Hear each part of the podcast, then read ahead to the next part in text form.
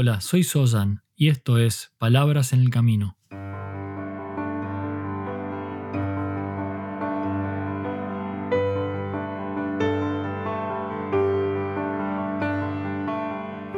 Un podcast para el camino al trabajo o de regreso a tu hogar, mientras caminas por la ciudad o en camino hacia lo de un amigo.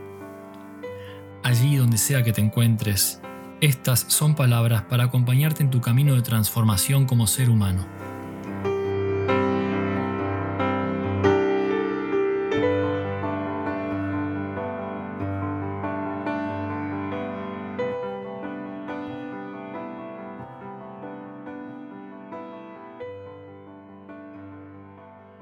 En la vida recorremos y transitamos muchos caminos y nos movemos por incontables espacios y nos trasladamos por infinitas rutas. Sin embargo, quizá una de las distancias más extensas que transitamos, uno de los caminos más largos, es el de la distancia que existe entre la mente y el corazón. Como hemos visto en otros episodios, los pensamientos nacen y se informan a partir de diferentes estímulos y situaciones y están condicionados por quienes somos hoy en el momento en el que los pensamos. Probablemente una de las interacciones más importantes en este proceso de pensamiento es la manera en que la mente se nutre del corazón. O dicho de otra manera, la interacción entre la razón y la emoción. Es posible que nuestra cultura occidental nos haya llevado a separar aún más esta distancia entre la mente y el corazón. Incluso diría que existen corrientes de pensamiento que hacen hincapié en que ambos deberían funcionar por separado.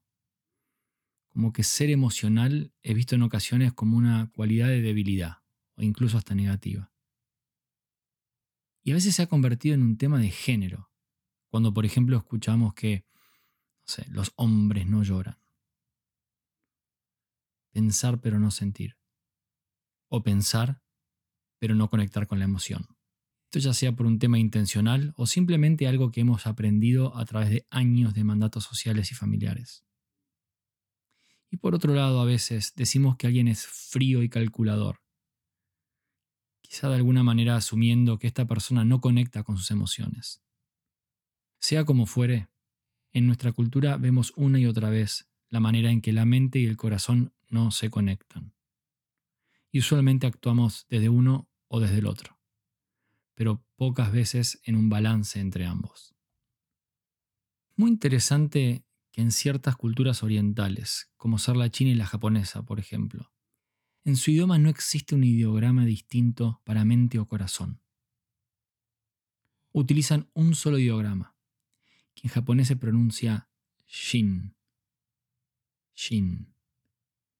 Esta palabra o concepto tiene como significado mente o como significado corazón, indistintamente. Significa lo mismo. Es una imagen que representa a ambos. En este caso no hay distancia entre mente y corazón, porque aunque físicamente son diferentes, conceptualmente desde lo más sutil de su función, en este caso son lo mismo. Shin, un ideograma para ambos. Y en esta separación de mente y corazón que hemos hecho en nuestra cultura. Creo que algo se ha perdido en el camino. Y quiero ser claro que no estoy proponiendo aquí que las matemáticas nos hagan llorar de emoción, aunque esto sea cierto para algunos, o que podamos ponerle porcentajes o racionalizar emociones como el amor.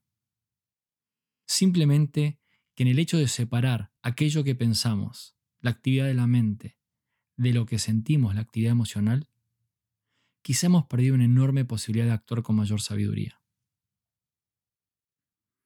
Y por supuesto esto que estoy diciendo no es un absoluto.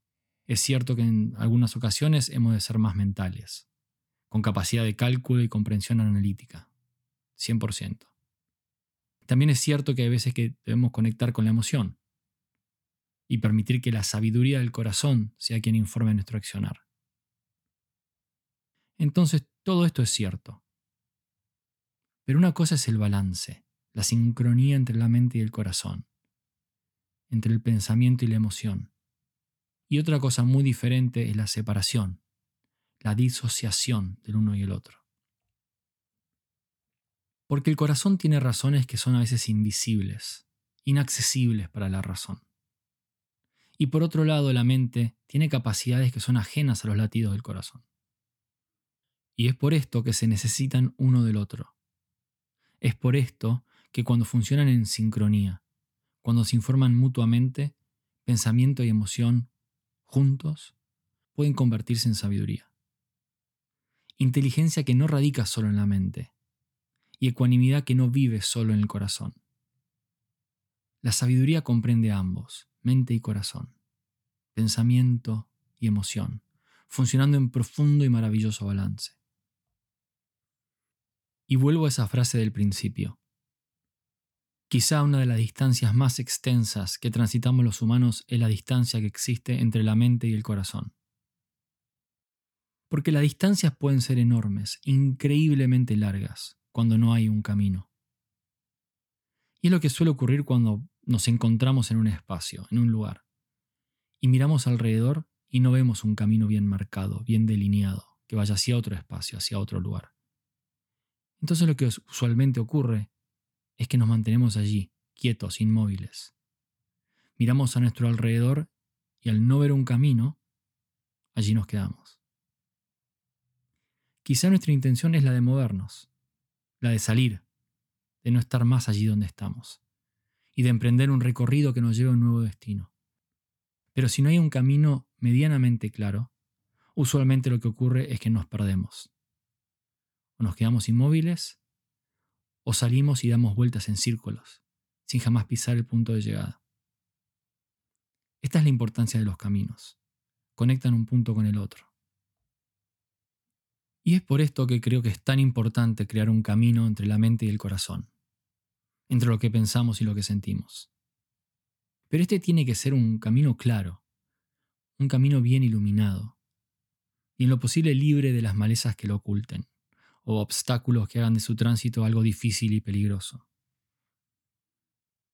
Un camino que nos animemos a transitar. Porque crear este camino mente-corazón puede ser algo intencional, algo que nos proponemos realizar a través de diferentes prácticas de transformación personal. Aquellas prácticas que te permiten crear ese espacio de conexión, ese camino, donde la mente y el corazón pueden encontrarse y unir razón y emoción para luego convertirlo en sabiduría. Y a través de este camino es posible que en ocasiones estos peregrinos de la inteligencia y del sentir se encuentren más cerca de la mente y en otros momentos más cerca del palpitante corazón. A veces este balance se da desde lo más racional, a veces este balance se da desde lo más emocional. Pero si el camino está bien cuidado, si ese camino que los une está libre de las malezas de la ira, el apego, la ignorancia, y sin demasiados obstáculos del ego, el flujo entre ambos será constante y natural. Observa entonces cuál es el camino que existe hoy entre tu mente y tu corazón y procura trabajar constantemente en hacerlo más claro, más despojado de las malezas de la ignorancia y de los obstáculos del ego. De esta manera esto se convertirá en un balance, en un punto de encuentro. Y de esa manera también se convierte en un camino que te permite responder de la manera más sabia posible siempre informado por la profunda visión del sentir y la clara comprensión del pensar, en absoluta armonía. Gracias una vez más por estar aquí y por ser parte de este camino. Hasta el próximo paso.